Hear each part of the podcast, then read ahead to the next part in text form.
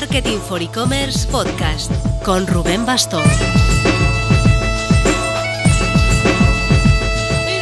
Hola marketer, arrancamos semana de ISO Barcelona. Nosotros, Iván Enríquez y yo, andaremos por el evento, así que si estás, no dudes en avisarme por LinkedIn o así, a ver si nos desvirtualizamos. Vayas o no vayas, la noticia de esta semana es el cursazo que acabamos de estrenar en la Marketing for E-Commerce Academy.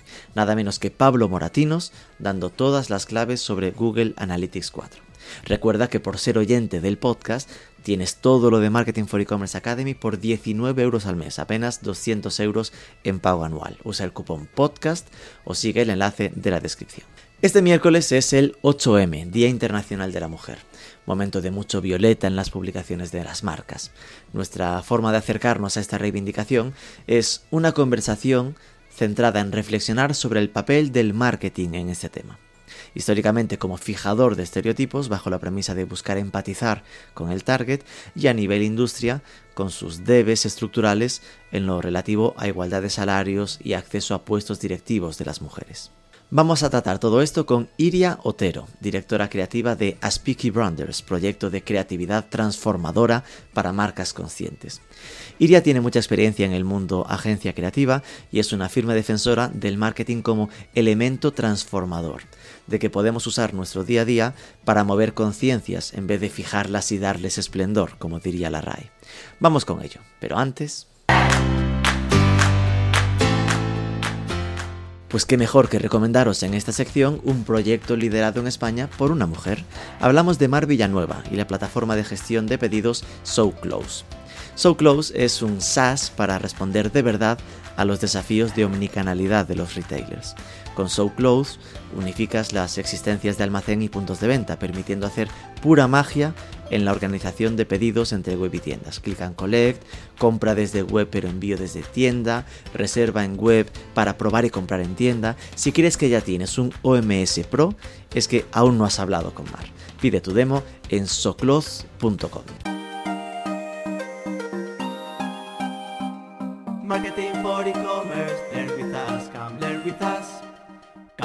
come to learn with us.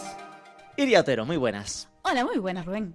¿Cómo estamos? A ver, directora creativa en Aspiki Branders, cofundadora de la Escuela de Creativas Oh Sister y in the Gap. Todo aquí mm, hay un punto en común, pero así de primeras igual no es tan intuitivo identificarlo a primera vista. Cuéntanos, ¿quién es Siria Otero? ¿De dónde vienes?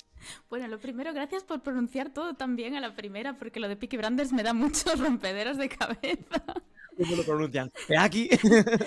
sí, eh, pues nada, Iria Otero, ¿quién es? Qué, qué, mal se me da esto de la tercera persona y, y demás, pero eso, pues una, una mujer que trabaja en creatividad publicitaria y, y, que pues llevo más o menos como 14, 15 años trabajando de eso. La verdad que creo que soy bastante desconocida o hasta ahora lo era. Eh... Hasta pasar por el podcast de Marketing for Efectivamente. Cuidado. Esto va a ser Cuidado un, a salir para la calle. No, sí, eh, estaba como en una situación un poco pues observadora dentro, desde dentro de la profesión, siempre trabajando, pero, pero muy, muy a lo mejor pasiva y observadora y desde hace un, tiempo pues quizá más activa en cuanto a, a, tener voz propia, ¿no? Mi trayectoria profesional lleva 14 años en Galicia, pasando así de agencias creativas de un lado para otro. ¿Qué mal se vende la tía? Estoy cotillando tu LinkedIn. Agencias creativas, está Tony Lebrand por ahí, ahora, ahora se me está cargando el LinkedIn, pero BAP Conde, Visual Publinet, en plan, las principales eh, agencias creativas de Galicia, mm, fuiste tocándolas todas, ¿no? Sí, hice ahí como, como un, un pequeño Erasmus. interno. No, y nada, o sea, un día realmente, pues lo que me llevó así, por resumir muchísimo, eh, a, este, a este cambio, a este inicio de tres proyectos que también pronunciaste, pues fue el, el darme cuenta de que había muchas cosas que, que me apetecía cambiar en el sector, que no, no, me sentía muy a gusto en cómo, cómo habitaba en ese sector. De hecho, me planteé muchas veces hacer oposición. Mm. Llegué a presentarme a una oposición. ¿De qué la oposición? ¿De técnica, cultura, de biblioteca? Lengua castellana y literatura. De profe, ¿tenías el CAP hecho de hace 10 años? Eso es. Desoí a mi madre, dije, pues voy a darle una, una última oportunidad a esto y sa salir de la queja e intentar hacer cosas para, para, cambiar cosas. Y de ahí nacieron esos tres proyectos. Ese vale. es el resumen. La palabra cambiar creo que seguramente aparecerá bastante en esta entrevista, ¿no? Porque al final esto está pensado como un especial para el 8M, por tanto hay un punto reflexivo, militante ya en el concepto. Y, y claro, ya que digas, ¿no? Que estabas trabajando en agencia pero no estabas cómoda yo también trabajé en agencia, entonces se me hace fácil imaginar ese momento en el que mm, hay clientes y clientes. Está el cliente super guay que te encanta y hay otros tres que hay que comerse porque hay que comer, ¿no? Y la agencia tiene que comer y facturar. Y que al final hay un momento en tu vida que es como, igual ya no estoy para estas mierdas.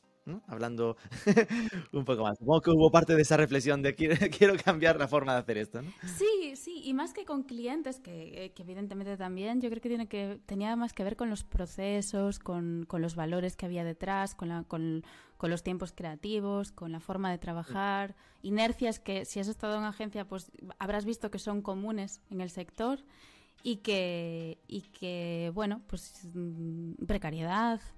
Eh, y que decía, bueno, pues me apetece probar a ver si hay alguna forma de, de estar en este sector cuidando más los tiempos creativos, cuidando más los valores, cuidando más el tipo de publicidad que hacemos. Va más por ahí que por clientes uh, caprichosos y clientes tal, sí.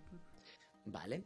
Eh, esto fue en 2021, por lo tanto podríamos hasta preguntarnos si hubo un punto del modo COVID del que mm, mm, no quiero seguir con mi dinámica, me doy cuenta, ¿no? Tengo el momento eh, eureka de esto, de cambiar. ¿Hubo algo de esto o coincidieron los tiempos? Mm, creo que coincidieron de alguna manera. Pienso que todos decimos que no nos afectó nada, o algunos decimos que nos afectó, pero de alguna manera a todos nos afectó algo.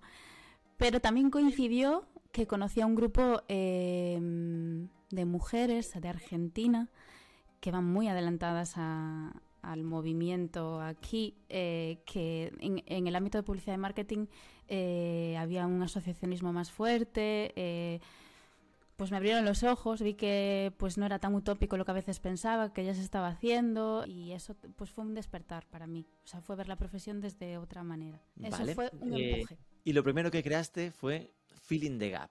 Publitransformadora. Cuéntanos qué es este proyecto. Pues ese proyectito que pues no me da de comer ni aspira es más un proyecto de divulgación que precisamente lo planteé como un viaje también propio de aprendizaje, de decir, bueno, pues todo lo que yo vaya aprendiendo y viendo que es posible cambiar pues lo voy a compartir con, con, las personas, a ver si tienen encaje, si hacemos un aprendizaje conjunto. Y luego el objetivo final es demostrar que otra forma de hacer publicidad es posible. Entonces, pues se habla en ese proyecto mucho de cómo hacer publicidad libre de estereotipos, pues de la precariedad, visibilizar la brecha salarial que hay dentro del sector.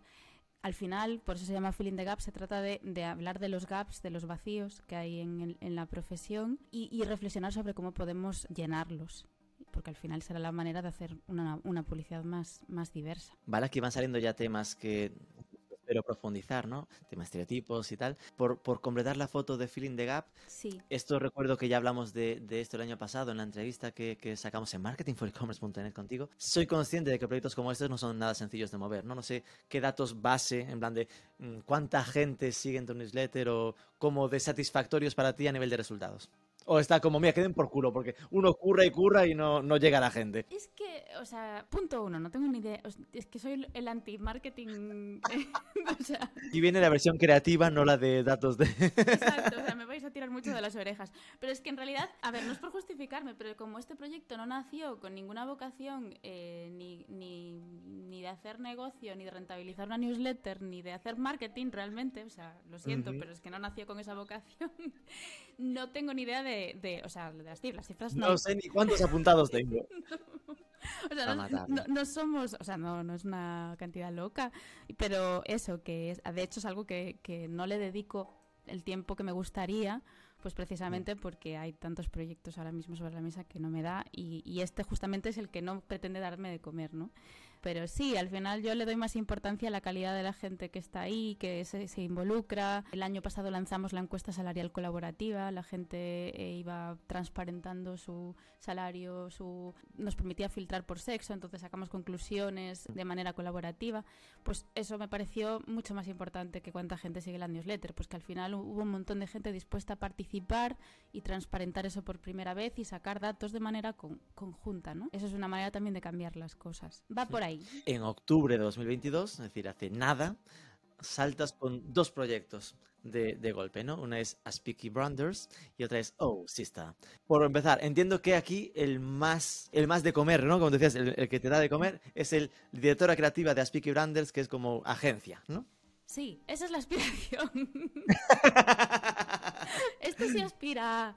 Eh, el tiempo dirá si es, un- si es una propuesta de- excesivamente utópica o, o no. Ojalá que no lo sea y, y que sí que, que- que me permita. Y si no, pues eh, como dije antes, necesitaba intentarlo y, y en esas estoy. De momento no me quejo y, y está. Y estoy contenta con, con cómo está funcionando. Peaky Branders, pues sí, no, no sé por qué no me siento cómoda y tampoco sabría argumentártelo ni explicártelo. Con la palabra agencia, algún día sabré desarrollar este por qué. Supongo que Igual es... porque te recuerda lo que querías cambiar. Igual sí, pero bueno, eh, realmente en cuanto a tipo de servicio ortodoxamente es, es, pues de sí, es de agencia. Lo que pasa que tiene un enfoque que suena muy publicitario y de palabra vendón, que es lo de creatividad transformadora, que no deja de ser algo en lo que realmente creo, que es en hacer un tipo de creatividad que tenga un impacto positivo en la sociedad y también en el sector. Esas dos partes, ¿no? Es decir, que el tipo de creatividad que haga Peaky Branders siempre, pues por pequeño que sea el proyecto, cuide mucho visibilizar lo invisibilizado, romper con estereotipos. Bueno, o sea, da igual, aunque la, la- la campaña no sea socialmente o que ese no sea el objetivo, pero cuidar mucho esa- ese aspecto y luego también cuidar mucho a nivel profesión, que también es algo por lo que yo decidí lanzar estos proyectos, ¿no? Entonces, pues cuidar mucho los tiempos creativos, no hay urgencias, hay límites, eh, se acuerda antes de, un, de cerrar un presupuesto cuáles van a ser los valores, las líneas rojas, la manera de trabajar. Esa parte tiene un peso muy importante también en este, en este proyecto. Ya sé que suena muy Eh, utópico, pero es... No, yo lo que, lo que estaba pensando mientras hablabas era, esto lo veo como muy en tendencia, generacionalmente muy claro, es decir, que al final lo que está claro es que el mundo va cambiando y cuando se habla de las diferencias entre millennials y generación Z, ¿no? Pues queda muy claro que lo, cuanto más jóvenes, menos pa' mierdas estamos, ¿no? Hablando mal. Están ya los más jóvenes. Aunque nos sintamos ahí dentro. Si- Simplemente mm, eh, estaba pensando en cómo encuentras el encaje, ¿no? Es decir, que, eh, porque al final, a nivel empresa, muchas veces las empresas van un poco por detrás de este tipo de, de corrientes. Sí que, no sé si conoces la filosofía B Corp. ¿Te suena de algo Sí. esto? Claro, decía, ostra, lo que tú estás contando con todo tipo de empresas, ¿no? Que estén dentro de, ese- de esa filosofía de responsabilidad social corporativa, encaja genial, ¿no? Pero, claro, hay que dar con ellas. Igual estas te acaban pidiendo que tú misma seas B Corp para poder entrar. Sí, un, un día estuve investigando sobre ese hecho, que claro, o sea, Pique Brandes nunca podría entrar ahora mismo tal y como está concebida, porque no está concebido ese- ese- esa estructura para empresas tan pequeñas, ¿no? Pero sí que Mm. comulgo con la filosofía también de la parte de quienes estén en, en la directiva no pueden cuadriplicar los salarios de, de, de- de las personas que, están, que forman parte del equipo también, o sea, eh, 100%, pero sí que me gustaría, soy consciente de que hay una tendencia que los, que los sellos también ayudan a posicionar a las agencias en esa tendencia. Digamos que Peaky Branders en ese sentido, y no es porque siempre tengas que decir, no, ve un poquito más, no, pero, o sea, no se queda en esa parte, solo la interna, ¿no? Sino que le da mucha importancia también a la- al tipo de publicidad que hacemos hacia afuera. Y, y bueno, sí, está funcionando. De momento está Y esto llevas muy poco, entiendo que eres tú sola aún, eres modo freelance con, con aspiración a, a generar equipo, ya tienes equipo contigo. Estoy yo como estructura fija Y colaboradores. Exacto, y lo que sucede, pues por ejemplo, y, y pretende ser así, ¿eh? No es una- de momento no es una cuestión de por arranque, sin, en, en principio pretende ser de una manera mucho más flexible, con equipos en remoto que se adapten a, a las necesidades de cada campaña eh, creativa. Y por ejemplo, la última que hicimos para la, para la Diputación de Coruña, que era una campaña sobre la sumisión química, pues ese equipo al final fuimos cuatro personas eh, de las cuales había una persona que era experta en perspectiva de género y nos guió en todo el proceso, eh, otra directora creativa de la LIN.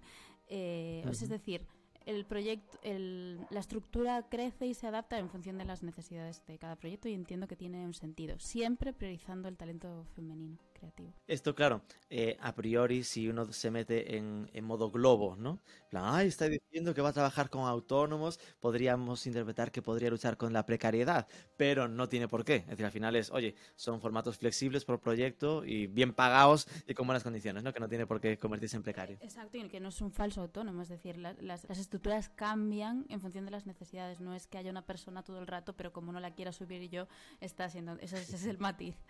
Y luego Claro. que es totalmente transparente el, el- el proceso. Vale, no quiero machacarte más con lo que son eh, el- el- la autofoto, ¿no? Hable- hablemos de marketing y transformación.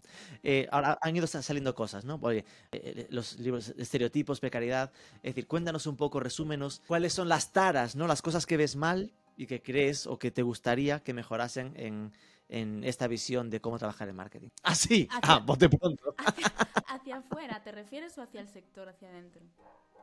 Hacia afuera, es decir, eh, hagamos ambas, es decir, Vale. primero pensemos hacia afuera. Vale, hacia afuera. A ver, las principales. Quizá la, la primera y, y siempre descoloque porque está, mm, en teoría, al final lo más sonado sobre estos proyectos es la perspectiva de género, pero yo creo que está muy ligado la precariedad. La precariedad está muy ligada y en la brecha de género está muy ligada. Para mí lo más urgente es atajar el problema de precariedad salarial que hay en el sector publicitario en este país el incumplimiento del convenio por parte de las empresas, nadie está contratado por lo que realmente hace. Ya sé que esto es común a otros sectores, pero en este es sangrante. Yo creo que el 90% de las creativas de este país eh, tiene un contrato que pone que que es auxiliar de oficios, técnica de impresoras, bueno, cosas muy locas. Entonces, claro, luego cuando se hacen los planes de igualdad y estas cosas no saltan.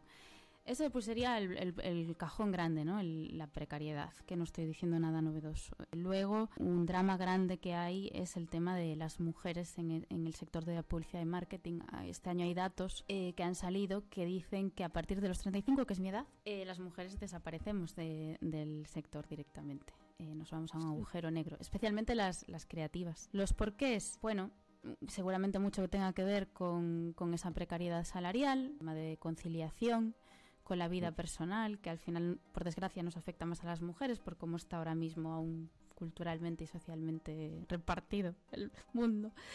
Pero eh, el caso es que nos expulsa. Y claro, ahí también tiene mucho que ver, otro de los grandes melones, eh, los procesos y la forma de trabajar, ¿no? Eh, si al final se, se habita en procesos creativos, en trabajos creativos y de, y de marketing, se habita en la urgencia, se habita en el no poner límites, eh, en el tragar con lo que decías tú antes, con determinados clientes, el entender que se pueden hacer campañas de un día para otro. eh, todo este tipo de cosas eh, hacen que se entren unas inercias que sea imposible compatibilizar la vida, la vida. ya no voy a decir la vida familiar, la vida. Ya, esto es curioso. Tengo la sensación de que mi experiencia no ha sido exactamente esa ya, ¿no? Y claro, como, como pene andante que soy, no, no me refiero a esa parte, me refiero más a la, de, a la de la urgencia y toda esta historia. Tengo la sensación, en mi caso, de que hay ya una brecha entre agencias más tradicionales, en plan, claro, tú hablabas más del sector de agencia creativa, incluso las míticas eh, agencias ABAS de la vida, no por ser ABAS en concreto, me refiero a a las que todos vemos en las películas internacionales gigantes. Yo, que mi experiencia está más volcada en la parte de agencias digitales, más de planificación de medios, incluso social media en mi caso. Oye, en, en mi caso, en mi sector, al menos en lo que, oye, lo que fue conmigo en Elogia y lo que conozco de empresas parecidas, sí que, por lo menos en las digitales, igual ya es porque es un, un- un cambio generacional, ¿no? Es decir, porque ya, es, ya era una, un tipo de agencia creada de cero en el 2000 o para adelante. Nosotros trabajamos siempre con aquel rollo de, oye, nunca te entrego una propuesta a menos de una semana vista Maravilla. de que me mandes el briefing y, y había horarios. Había- horarios me refiero, ¡uh! locurón, de que, oye, pues eh, nosotros, por ejemplo, teníamos, eh, yo gestionaba equipo de social media, ¿vale?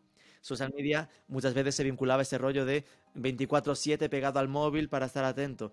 En nuestro caso, el servicio al cliente era, oye, mi horario es de 9 y media a 6. Maravilla. Si hay una marca que necesita una cobertura, se, se planifica, ¿sabes? En plan, Se va a planifica, se, cubrir pagará, esto, supongo. hace el sábado, o se paga o se compensa por días Exacto. libres. ¿no? Pasa el sábado, pues tienes día y medio en la semana siguiente. Pero, pero sí que son cosas que nosotros reconozco que fuimos, no voy a decir in- inventando, pero creando sobre la marcha bajo sentido común de, oye, pero, pero sí que me consta, ¿no? Al final por sector y tal, como que en otro tipo de agencias esto aún es como En plan, lo- la mítica de aquí se duerme, ¿no? O vamos a pedirnos unas pizzas que Eso es. hasta las once y Y media. además queda bien lo de vas a dar las pizzas. Ah, en fin, pues sí, pues me alegra un montón que, que yo tenía un poco esa percepción. Es verdad que no he estado en agencias tan puramente digitales y entonces sí que es verdad que puede haber esa... Mm. Te falta ese Erasmus aún. Eh, me falta ser Erasmus, me cachis en la madre. Pero tengo amigas. y, y sí que percibo por, por, eh, bueno, y además por gente que también ha, eh, ha participado en la encuesta salarial de la que te hablaba antes, que también venía más de empresa digital. eh, creo que hay mejores condiciones, incluso a nivel salarial, a nivel, lo que dices tú, de conciliación, que hay otros límites. También es cierto, no sé si esto es algo excepcional que me ha llegado a mí, pero sí que me llega de algunas empresas más puramente digitales esta cosa de, eh, de crear en modo, mm, casi te diría cadena de montaje, de, de hasta tener programas de stop, play, stop, play, ahora con post, eh, ahora pienso en dos segundos el siguiente. Eso me preocupa. Te voy a, A de- ver, te voy a devolver la preocupación. No, no, perfecto. Eh, me consta de casos, en plan, no por suerte donde yo estaba, ¿no? Pero claro, al final todo es una cuestión también de tamaños de agencia, ¿no? De agencias más pequeñas que al final tienen a gente de contenidos y que los tienen haciendo a ocho clientes casi iguales, eh, teniendo que matarse para cómo identifico yo diferentes temas para ocho clientes que son prácticamente lo mismo, ¿no? En, en ciudades diferentes. Y en Y- un tiempo muy medido y cuantificado, ¿no? Y, y, mm, bueno, yo ahí sí que pongo en duda cuál es el aporte de valor y qué, qué- qué procesos, por qué procesos queremos apostar para los trabajos creativos. Es que es cierto que creatividad y, e internet se llevan mal. Uf, lo que estoy diciendo. Buah, Pero me, me explico, ¿eh? Pues no Eh, debería, o sea, porque al final es un no, medio, bueno. es un soporte. Me, me explico, voy, voy a explicar. Vamos aquí a debatir, estamos aquí para jugar. Eh, claro, eh, Internet, al final lo que va...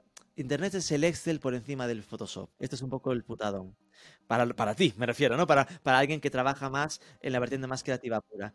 Los datos, al final, digo por años de experiencia y por medir cosas, eh, ¿qué te dicen? Que frente a crearte la super campaña de copies creativos que lo flipas para una campaña de SEM, ¿no? De, de esta de publicidad en- Google, versus el hacer seis versiones más o menos sencillas y, e, ir, a- e ir iterando, ¿no? De hago Sí. estas, eh, veo cuál funciona mejor y hago va- variantes.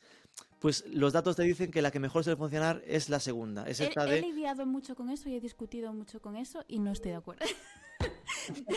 no, es- estoy de acuerdo en que se hace. Pero he tenido muchas discusiones eh, en las que se ponen los datos por delante y al final pues no se apuesta por un copy ma- mucho más creativo y de repente desmonta el dato. Entonces, creo que hay que buscar un equilibrio. Ni, Sí. ni, la, ni la dictadura de los datos, ni la dictadura creativa que no atienda a las estadísticas y al sentido común de los datos. Entre tú y En yo tenemos que buscar un punto medio. En el equilibrio está, está la virtud.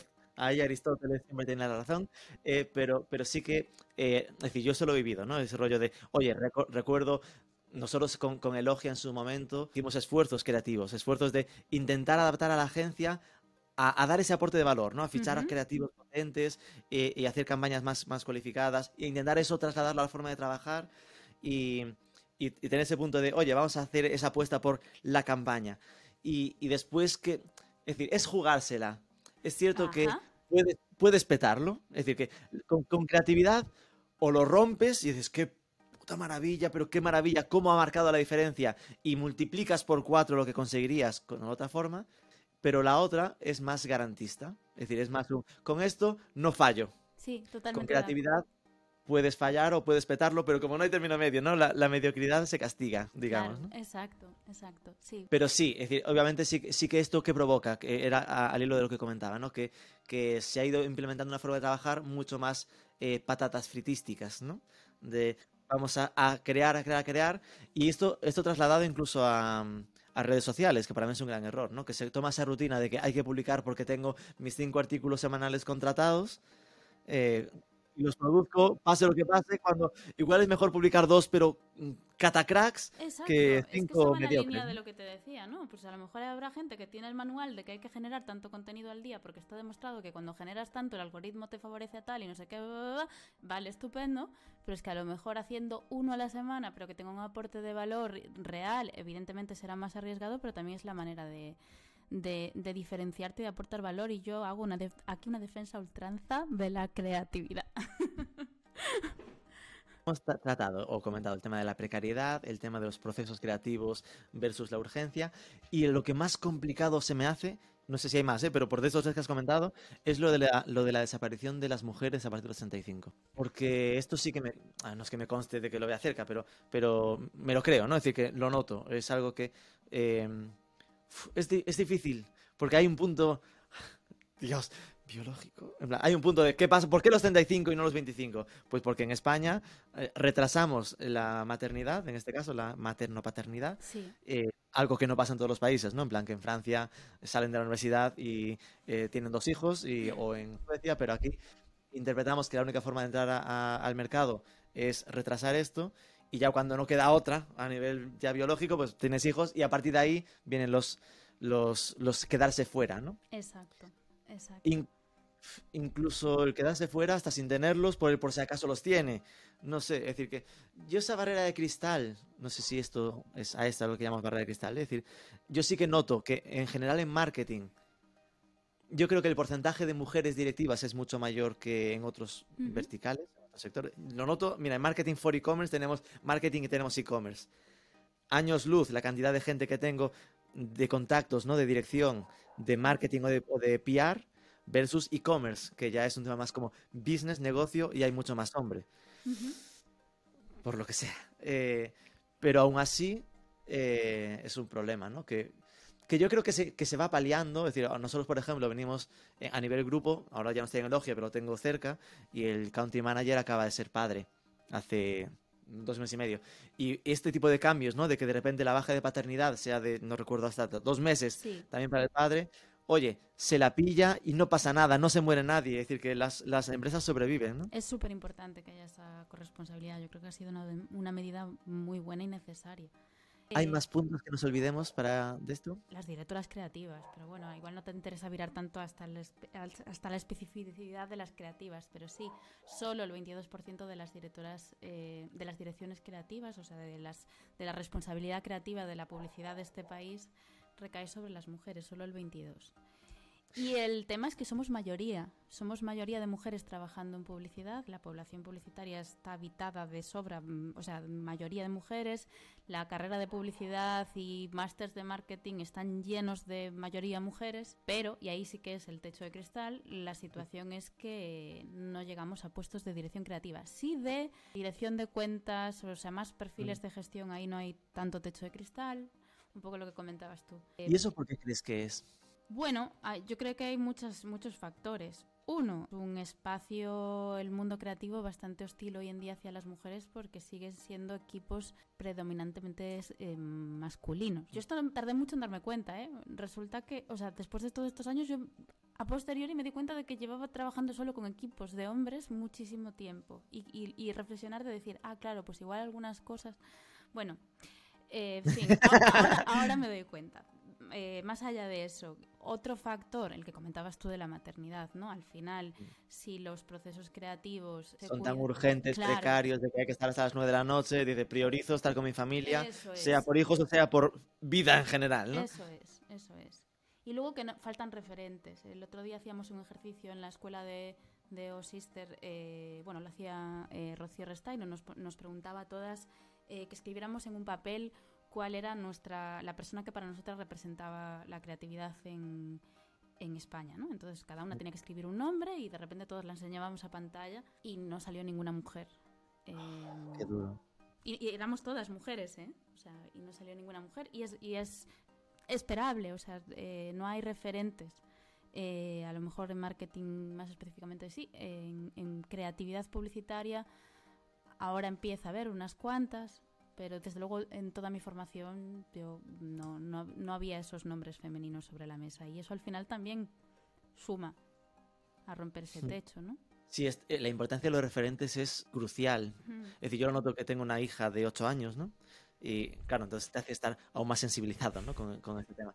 Y, y lo notas como, en plan, cómo cambia cuando, cuando le enseñas referentes femeninos, como que se engancha mucho más, sino como que es algo ajeno, es como para otros, ¿no? Es decir, que en lo no, no te le... ves. Claro, yo odio la no te palabra ves. referente porque parece que referente es como que tú tienes que marcar un, pero bueno, o sea, sí que es importante eh, que tú te, te, veas, importante, la importancia de verse, ¿no? De, verse reflejada en mm. otras personas, de no sentirte la única que está todo el rato rompiendo, desbrozando para, para abrirte un camino en un, en un ámbito profesional que hasta ahora siempre ha estado habitado solo por hombres y eso es muy importante. A veces eh, también hay un punto de autolimitación que es frustrante, porque que se vincula a todo esto, ¿eh? Es decir, me autolimito. ¿Por qué? Porque yo no quiero estar ahí arriba si eso significa que hay más responsabilidad, que por tanto más, más horas. Pero yo lo noto, por ejemplo, nosotros como Marketing for E-Commerce intentamos tomarnos esto bastante en serio. Con esto quiero decir, nivel, no, no lo cumplimos, pero lo intentamos. De, ojo, pero triste, ¿eh? Yo en el podcast tengo un Excel donde voy apuntando todas las personas que entrevisto y voy apuntando en un color chicos y en otro color chicas para obligarme a darme cuenta de mira cuánta cantidad de penes seguidos llevas. Bueno, es un mecanismo para... Eh, es para, oye, intentar, en mi caso, ir buscando, buscando el 20-30%, no, no pido más. en, en, los eventos que hacemos, también es una obsesión, el intentar que no todo, no todo sea chicos, ya no sea, no, no solo todo. Es decir, estoy súper orgulloso. El último que hicimos, este, el NES que hicimos en Madrid, el último, conseguimos un 40-60, 40 chicas, 60 chicos. Y, y fue, es decir, que Sí, sí, que fue interesante. Mucho ya solo no, es fácil, no es fácil. Mm. Porque al final, al final tú buscas casos y mm, al final las empresas te acaban mandando representantes portavoces, ¿no? Y no es sencillo siempre el presionar para que, para que sean chicas. Pero, pero como que notas que en general muchas veces contactas con profesionales chicas y como que a igualdad de conocimiento, a igualdad de calidad profesional, notas que son mucho más recatadas, precavidas, eh, con mucha menos predisposición a exponerse que los hombres. Esto, esto, es justo lo que parte de lo que trabajamos en la escuela de, de y es así. Es decir, hay un componente, pero yo creo que viene pues por lo que se nos ha inculcado también eh, culturalmente y socialmente de autoexigencia, de no sobreexponernos, de ser más, de sonreír siempre, de estar en las reuniones así y todo. Sí, sí, sí, sí, y esto lo, trabajamos, ¿no? Y yo era algo de lo que no era para nada consciente, y yo era de las que no me expongo por miedo al fracaso y, y que cumplo muchos de los requisitos que estás comentando tú ahora. Entonces, sí, hay una parte que estoy de acuerdo contigo que tiene que ver con nosotras, pero que bueno, indirectamente tiene que ver con la sociedad y con lo que con la con la educación que recibimos. No, no, no, pero es importante ponerle nombre, que es nuestra, pero realmente entender que no es nuestra para poder cambiarlo. Y eso es lo que trabajamos un poco también en eso, en OSISTER. Eh, romper, entender esos miedos, esos bloqueos, entender que muchos vienen por cuestiones más profundas y ser conscientes de que nos tenemos que visibilizar para cambiar las cosas y aunque a veces sea un poco incómodo y implique mm. ser más valientes e implique estar más expuestas, porque al final las mujeres que nos exponemos a veces se nos juzga más, pues dar el paso, porque si no, no vamos a darle la vuelta a las cifras, eso es así. Ese nos juzga más, me acaba de recordar el caso Rihanna en, en la Super Bowl, ¿no? Que era como, ay, como está embarazada, menuda mierda de escenario, de, de... casi no ha saltado ni bailado ni nada. Oye, es que normalmente ningún tío baila, ¿sabes? No pasa nada. Claro, pero de repente Canta bien. 8.000 ojos más analizando todo, ¿no? Sí, sí, sí, sí. Tal cual. Tal cual. Sí, pero, pero es cierto que, que en mi experiencia al final lo que notas es que hay hombres, es decir, que, que somos más atrevidos, más, más básicos, más brutos, y con esto que para contar una cosa más básica estarán mucho más atrevidos a contarlo cuando una mujer seguramente dirá, es que para esto, para eso no voy, ¿sabes? Yo solo iré si tengo clarísimo que voy a aportar un extra 150% de valor, ¿no? Exacto, pero ojo, vosotros tampoco estáis libres de, de esta deformación cultural eh, que nos hace eh, ser de una manera u otra. Es decir, sí, nosotras habitamos en el recatamiento, en el, no salir muchas veces a, exponernos y tal, pero vosotros también, estamos hablando de estereotipos, ¿eh? evidentemente hay de todo. Se ha educado en una masculinidad en la que no se os permite llorar, ser sensibles, eh, lo que acabas de decir tú, ¿no? Más simplones, más duros, no sé qué. Entonces, bueno, pues al final vosotros y nosotras tenemos que romper esos esos moldes. Que sin duda, ah, dices lo de llorar y claro, ahí recuerdo al Barack Obama, ¿no? Mm. Que para mí fue de los que provocó un referente masculino que podía llorar en público, un presidente del mundo libre, este tipo de, de Y por historias. rompiendo con el estereotipo racial, o sea, lo tenía todo. Tal cual. Y eso es importante. Yo, y, y vuelvo a decir que hay mucho de generacional en esto, ¿no? Es decir, que hay muchas cosas que, que se van comprendiendo y que no pasa nada por...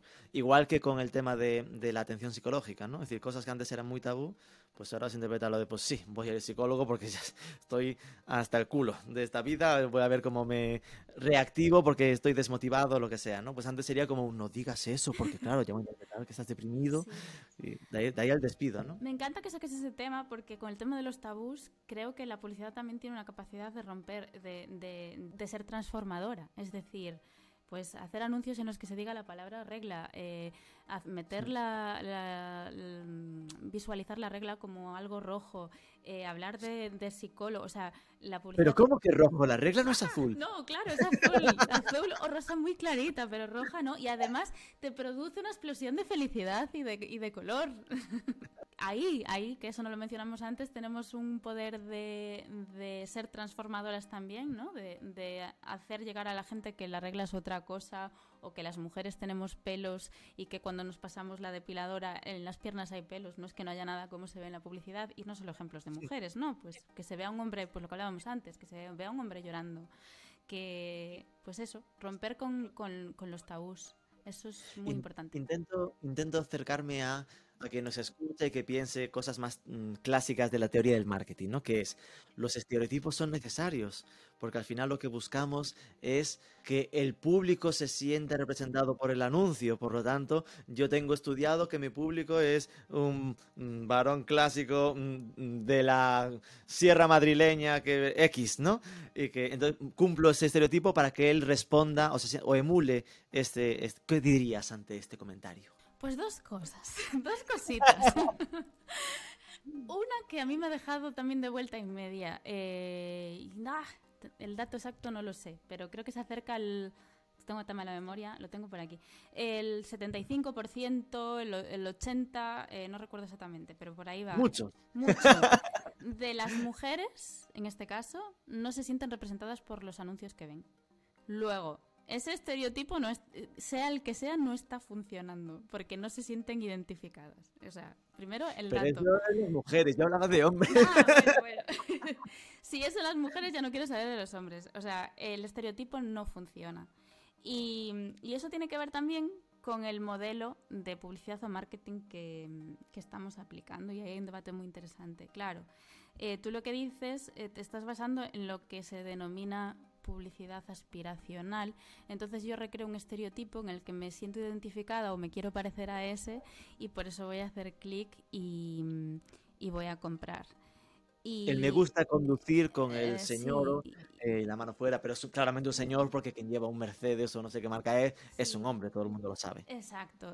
Y yo me voy a comprar las zapatillas Nike eh, porque cuando me las ponga es que voy a saltar como Michael Jordan o bueno, eh, Mm. claro, ese modelo yo lo pongo en, en cuarentena. eh, antes hablabas del salto generacional, pues yo creo que hay un, ca- un cambio generacional también en la publicidad, en ese modelo. Y creo que tenemos que virar hacia el referencial o identificativo o como queramos llamarlo. Y dirás, pero ¿quién va a querer comprar viéndose a sí mismo y no apoyándose en ese modelo aspiracional? Pues eh, sí, y, y hay datos que avalan que eso, datos, como tú decías antes, que funciona más. ¿Por qué?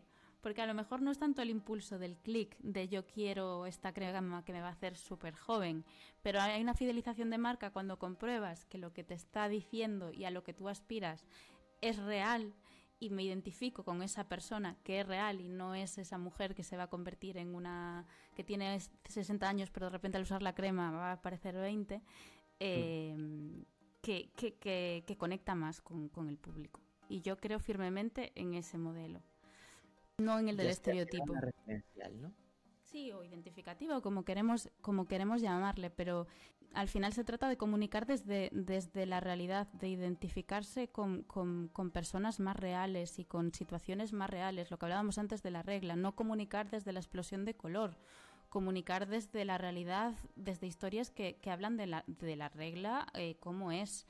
Eh, que no es nada de lo que se está mostrando en la tele. Entonces yo voy a conectar más con esa marca. Ahí es que a mí lo que me frustra con esto que estás comentando es, Sí. me debato entre la tendencia del mm, realismo ¿Sí? y la tendencia del superrealismo. Joder. En Internet nos dividimos entre el que busca el be real, ¿no? Es decir, el eh, cero filtros, el quiero verte de verdad, y el que busca el, el- el filtro de Instagram, la vida perfecta, la, la imagen de moda, eh, donde no hay nada que me tosa, ¿no? El todo ultra, ultra cuidado, o todo desordenado, pero perfectamente desordenado, sin ningún tipo de, de, de tacha ahí, ¿no? Ojo, pero una vez más puede haber un equilibrio entre esas dos cosas que me estás diciendo.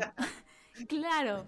O sea, tú puedes estar comunicando desde el be real, desde la realidad más absoluta y al, de- desde mm, esta es mi cocina, no es una cocina perfecta, que todo está todo ordenada, esta es la foto que acaba de sacar y es así. Pero al mismo tiempo hacer una comunicación más creativa, que haya un lenguaje cuidado. Es decir, no, la realidad es sinónimo de, de descuido o de falta de creatividad o de falta de dirección de arte en una campaña o de falta de discurso. Yo creo que a veces mezclamos eso, ¿no? Como lo no, lo no procesado, como lo, como lo descuidado y sin, y sin, y sin creatividad. Eh, Vale. Creo que puede haber ahí un punto medio. Cuéntame campañas que consideres buenos ejemplos de una publicidad transformadora o marketing transformador. Vale, a ver, me gustaría poner más nacionales. Y nacionales ahora mismo van a venir pocos. Pero no, no porque no los haya, ¿eh? sino porque tengo una memoria muy mala. Pero sí que, bueno, sí hay uno nacional que salió hace no mucho, que creo que pasó pas- bastante desapercibido, que era de, de melones... ¿Gruñó, se dice? ¿La marca? Sí, creo que sí. Que, Melones Gruñón. eh, que, em, Empieza bien eso.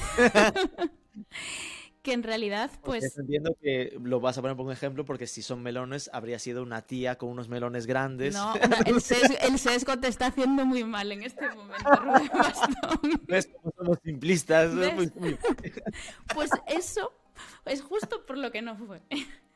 Y eso es lo bueno. Eh, eh, claro, si pensamos en, en melón, producto eh, alimenticio, es un producto que al final es muy rugoso y que parece ser que las, las arrugas eh, que hay en la piel del melón, pues también dicen mucho del tipo de... Bueno, yo no soy experta en esto, pero eh, eh, tiene que ver mucho con el atributo del producto, ¿no? Y entonces ahí encontraron un eje creativo muy interesante en esta marca porque fue el pretexto para hablar sobre las arrugas. Y hicieron un, un spot que, que habla sobre el combate al edadismo, está protagonizado por mujeres, eh, reflexionan sobre qué es belleza, sobre la edad, sobre el paso del tiempo y luego pues lo conectan con, con un producto con tantas arrugas como es los melones estos, bruño, creo que se llaman. Bruñó. Sí, me parece que sí. Eh, lo, lo has O Bruño, no sé, claro, no sé cómo se pronuncia. me Bruñó, parece. Bruño. mirado por aquí. Bruñó vuelve a reivindicar las arrugas de sus melones. Eso es. Bueno, me- eso por poner un ejemplo nacional que me venga ahora, pero seguro que hay muchísimos mejores. Eh, sí que a nivel internacional destacaría la marca Bodyform, que fue la primera que, que hizo publicidad eh, rompiendo el tabú del color, lo que hablábamos antes, eh, eh, publicidad, perdón, de la, de la regla de productos de higiene Mm. femenina. Entonces, eh, el primer anuncio que hizo fue muy sencillo, simplemente rompió ese tabú, que, que hay que reconocérselo, es inglesa, creo. Y, mm, y ahora hace, hace unos anuncios brutales, realistas, pero sin ser simplones, el punto medio del que hablábamos antes, sobre la menstruación, eh, que son increíbles y son muy transformadores. Y son transformadores por eso, porque están rompiendo tabús y porque están eh, abriendo otras narrativas en la sociedad. Billy, Billy es una marca de depilación también, no sé si es americana, que también rompió el tabú de enseñar el pelo en femenino, el vello femenino en, en, en la tele y además habla sobre depilación sin cuestionando que te tengas que depilar, cosa que es muy interesante. Bueno, luego, claro, el mega referente. Una marca de depilación, cuestión de que tengas que depilarte, sí que es valiente, ¿no? En plan, podrías dar por hecho que no, no, nuestro papel ya serán otras que digan que no se depile, pero el nuestro como marca de depilación No, son insistentes que lo la hagan. honestidad, no estás obligada, pero bueno. si quieres, aquí eh, si quieres, ese es el punto. Y no es no, y ninguno de los ejemplos que te estoy poniendo ahora se basan en publicidad aspiracional. Y conectas muchísimo con esos spots por, por, porque conectas con, esos, con esa realidad que describen y no es una realidad simplona y no les falta creatividad. Eh, iba a decirte otro, Billy. Ah, qué rabia. Bueno, nada, ya me vendrá después. Billy con dos Y, B, Y, L, Y. Mm, ¿Sí? ¿No? Pensaba que. Vale. Igual estoy confundiendo con la, con la estantería Billy de Ikea. Bailal, Depil, depilación eficaz y natural, sensitive con aloe vera. Ah, ya sé lo que te iba a decir. La marca esta mm, de ropa de, ay Dios, de montaña, que ahora vendió los derechos de la marca eh, a favor de, mm, del cambio climático. ¿Patagonia? Patagonia, ay, no me salía. Eh, bueno, este es el, el paradigma ¿no? de, de, de, marca con propósito que además lo, lo, lo, lo lleva a la realidad y que bueno, pues que hace cosas como que en su web, ah, mm, bueno, ya lo habrás visto, porque aquí sí que ya es un caso más de marketing e-commerce, ¿no? Que aparte de ponerte el que puedes comprar el pantalón, puedes comprar el pantalón de segunda mano. Es un nivel de compromiso muy alto, pero bueno, entiendo que son marcas ya muy posicionadas, ya, ya tienen ese propósito en la cultura de, y en el por qué nacen esas marcas, ¿no? No siempre tiene por qué pasar eso. Antes mencionabas Nike, ¿no? El tema de si me pongo unas zapatillas Nike. Nike también ha dado bastante esfuerzo en este tema de, de tener referentes también femeninos, aparte de la parte racial, ¿no? Fueron bastante valientes hace dos o tres años también con esta... Y diversidad defensa. corporal también, sí. Es verdad. Y ahí, eh, do, do, Dove, ¿Mm?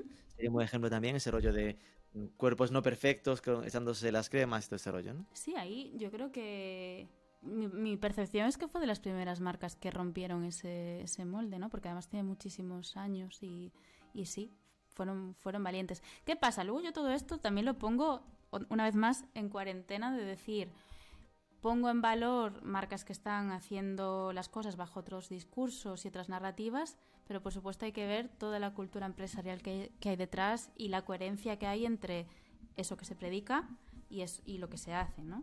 Que eso... Hmm eh, no, no, no, no, te, no, tengo todo el conocimiento y luego pues claro. pasan cosas en casos que se descubren de lo que ahora se llama washing, ¿no? De, sí. que pasa mucho en el 8M, de, bueno, pues todos nos subimos a este carro, pero luego, ¿qué pasa? Vamos a ponernos el logo en violeta, aunque Eso después... es, eso es.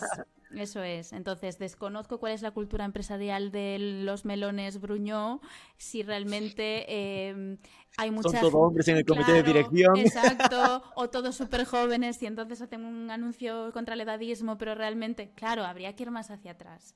Eh, ¿Qué pasa? Que cada vez los consumidores y las consumidoras somos, estamos más informados y al final estas cosas acaban saltando. Pero bueno, eso. Sí, yo creo que en ese sentido la, la Internet ha tenido un lado eh, democratizador del acceso a la información que permite menos que las marcas puedan hacer ese tipo de, sí. de engaños, ¿no? Que si tú vas de, oye, no, no, la arruga es bella, bla, bla, y de repente se sabe que así que pasas de a lo... a lo Fernando, a lo Dica, Leonardo DiCaprio. Así que pasas de 25, te he hecho, claro. pues esto iba a acabar cantando, ¿no? Eso es, sí, ahí ha hecho muy bien la democratización de, de la información, sin duda, sí, sí, sí. ¿Te, ¿Te, encuentras con algún miedo? Porque claro, tú que estás en la, en la calle, ¿no? Como empresa pequeña que te eh, chocas contra clientes. Es decir, claro, antes comentabas uno que era por la sumisión química. Eso ya casi hay una ideología de, de base en la propia campaña, ¿no? Por lo tanto, no, no, hay tanto problema. Pero en el día a día te encuentras como que eh, en las marcas haya cierto miedo, que no, que no estén en esa fase tan militante que a lo mejor eh, tú puedes estar con este componente de marketing transformador y los asustes un poco? Sí, y es lógico y es real y te diré más. Creo que no toda marca puede hacer esto. Es decir, por lo que hablábamos antes, sería desaconsejable incluso que una marca que no, que no tiene una cultura empresarial centrada bueno. en los derechos LGTBIQ o lo que sea, pues de repente empieza a hacer lenguaje inclusivo, ¿no? Creo que, creo que primero viene el trabajo de cultura y luego viene el, el, otro. Entonces, creo que hay que adaptar qué, qué nivel de, de, creatividad transformadora puede hacer una marca u otra en función del punto en el que está y hacia dónde quiera ir. No es meter con calzador esto. No, no va de eso. No va de eso. Sí, interesante, que al final es lo de no encajaría que una marca con un liderazgo machista, bla, bla, bla, de repente contacte contigo y te diga, oye, vamos a hacer algo súper transformador y claro. referencial. Claro. Vale, no. al final quien llega a ti ya va un poco con la lección aprendida, ¿no? Es decir, con sabe lo que quiere hacer o, que tiene un poco los valores interiorizados, ¿no? Sí, de momento he tenido la suerte de que efectivamente sí, que, que, clientes que llaman a la puerta, a la puerta de Picky Branders están muy alineadas en, en, valores.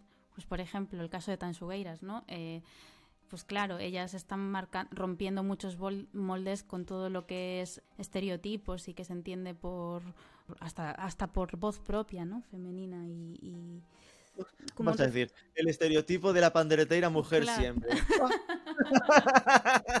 y son todas blancas. Es que, por favor. Pero es que me encanta como... Ahí faltaba alguien de una raza negra. Claro. Siempre se le puede meter un... un con eso, componente. Con eso hay un tema, ¿eh? Porque al final también si a veces pasa que quieres hacer tan inclusivo y tan... Eh, marca con todos los marcadores que acabas haciendo algo que es eh, antinatural, ¿no? Que no, nunca se va a dar esa muestra de la población. Pero sí, eso, en definitiva, que he tenido la suerte de que se acercan proyectos muy interesantes que ya están alineados en valores. Dicho esto, mm, eso, no, no creo que haya que meter con calzador eh, nada que no mm, venga mm, de una cultura empresarial y de un y de una conciencia de lo importante que, que va a ser para la marca apostar de verdad por esto. Al final se trata de hacer marketing o publicidad de una manera en que las marcas sean conscientes de que tienen una oportunidad de liderar cambios o transformaciones sociales. Y eso en términos de marketing o de publicidad puede ser muy positiva para ellas o muy negativo si no hay una coherencia detrás. Pero es que si deciden apostar por eso de verdad puede ser súper positivo. Mira Bodyform, ¿no? Pues pasará la historia como, como la primera marca que no solo rompió un tabú en la sociedad, sino que mm, que habla de, de, lo que nos pasa a las mujeres desde muchos focos distintos y no desde la explosión de colores y gente haciendo malabarismos. Dos últimas preguntas. Venga. ¿Cuánto lejos estamos de que no sea necesario tener un lema como marketing transformador? Tengo trabajo hasta que me jubile sin problema. a ver, mucho. Mucho porque, porque porque si ya ahora mismo me cuesta a mí un esfuerzo en, explicarlo de una manera que, además se salga de que la gente lo entienda como un concepto vendón y no como algo real que realmente tiene que ver más con lo que deberíamos de hacer todos los profesionales, que es eh, tener una responsabilidad sobre lo que hacemos.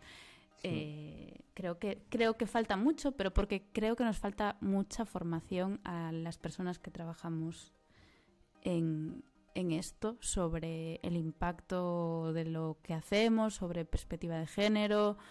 Em, entonces, hasta que eso no, no, avancemos en formación, eso va a ser siempre muy necesario explicarlo. ¿Cómo cuela ahí lo de la formación? Joder. mencionaste Oh Sister, ¿qué es esto de Oh Sister? no, pero ahí no estoy haciendo negocio porque la formación no va por ahí.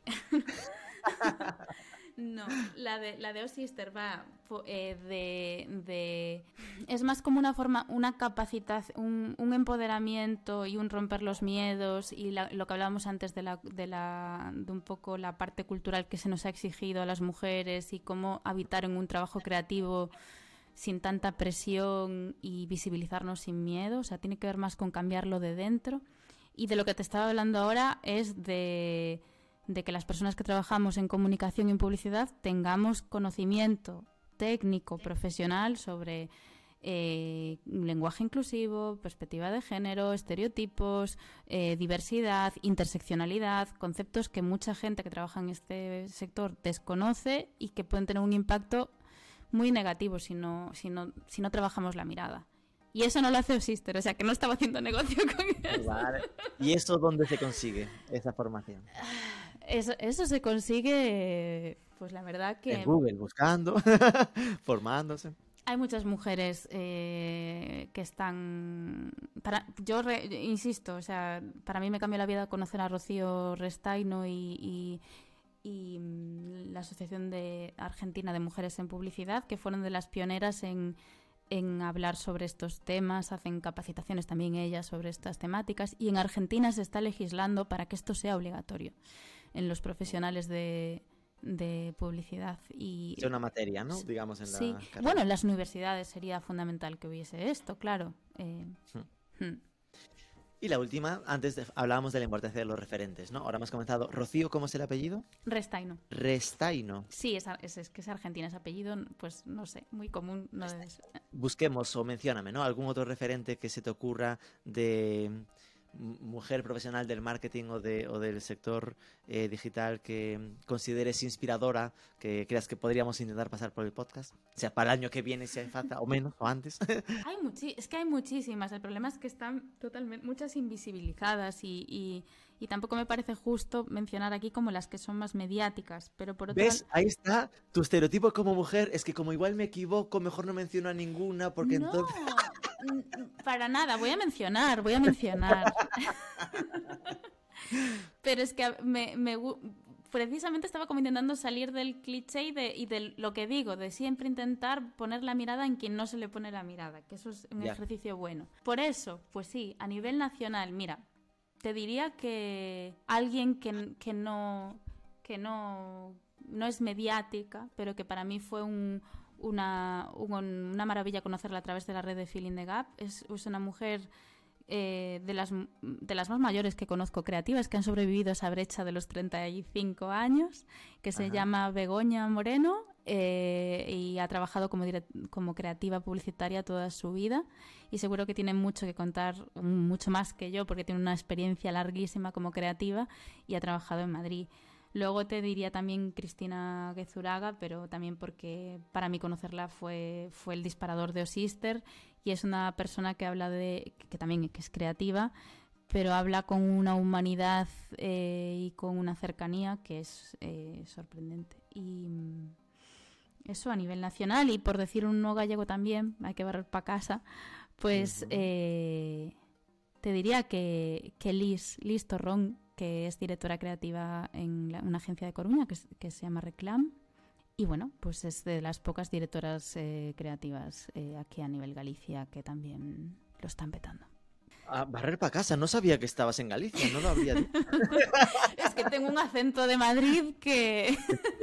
que estabas diciéndome te delataba como madrileña.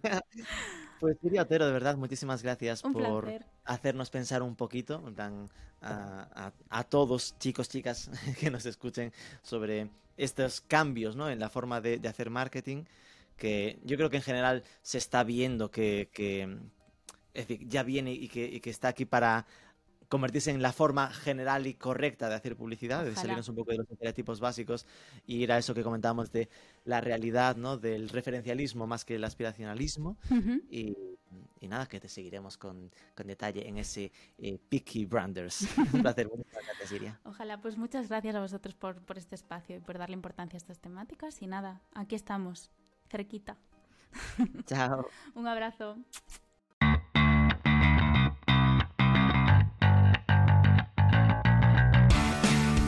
Me quedo con esa evolución del marketing aspiracional al marketing referencial más real, datos duros como que el 75% de las mujeres no se sientan representadas en las campañas de marketing, la falta de referentes femeninos en el sector y el complejo reto de cómo evitar que maternidad y otros factores hagan que a partir de los 35 sea difícil encontrar mujeres en perfiles directivos del sector.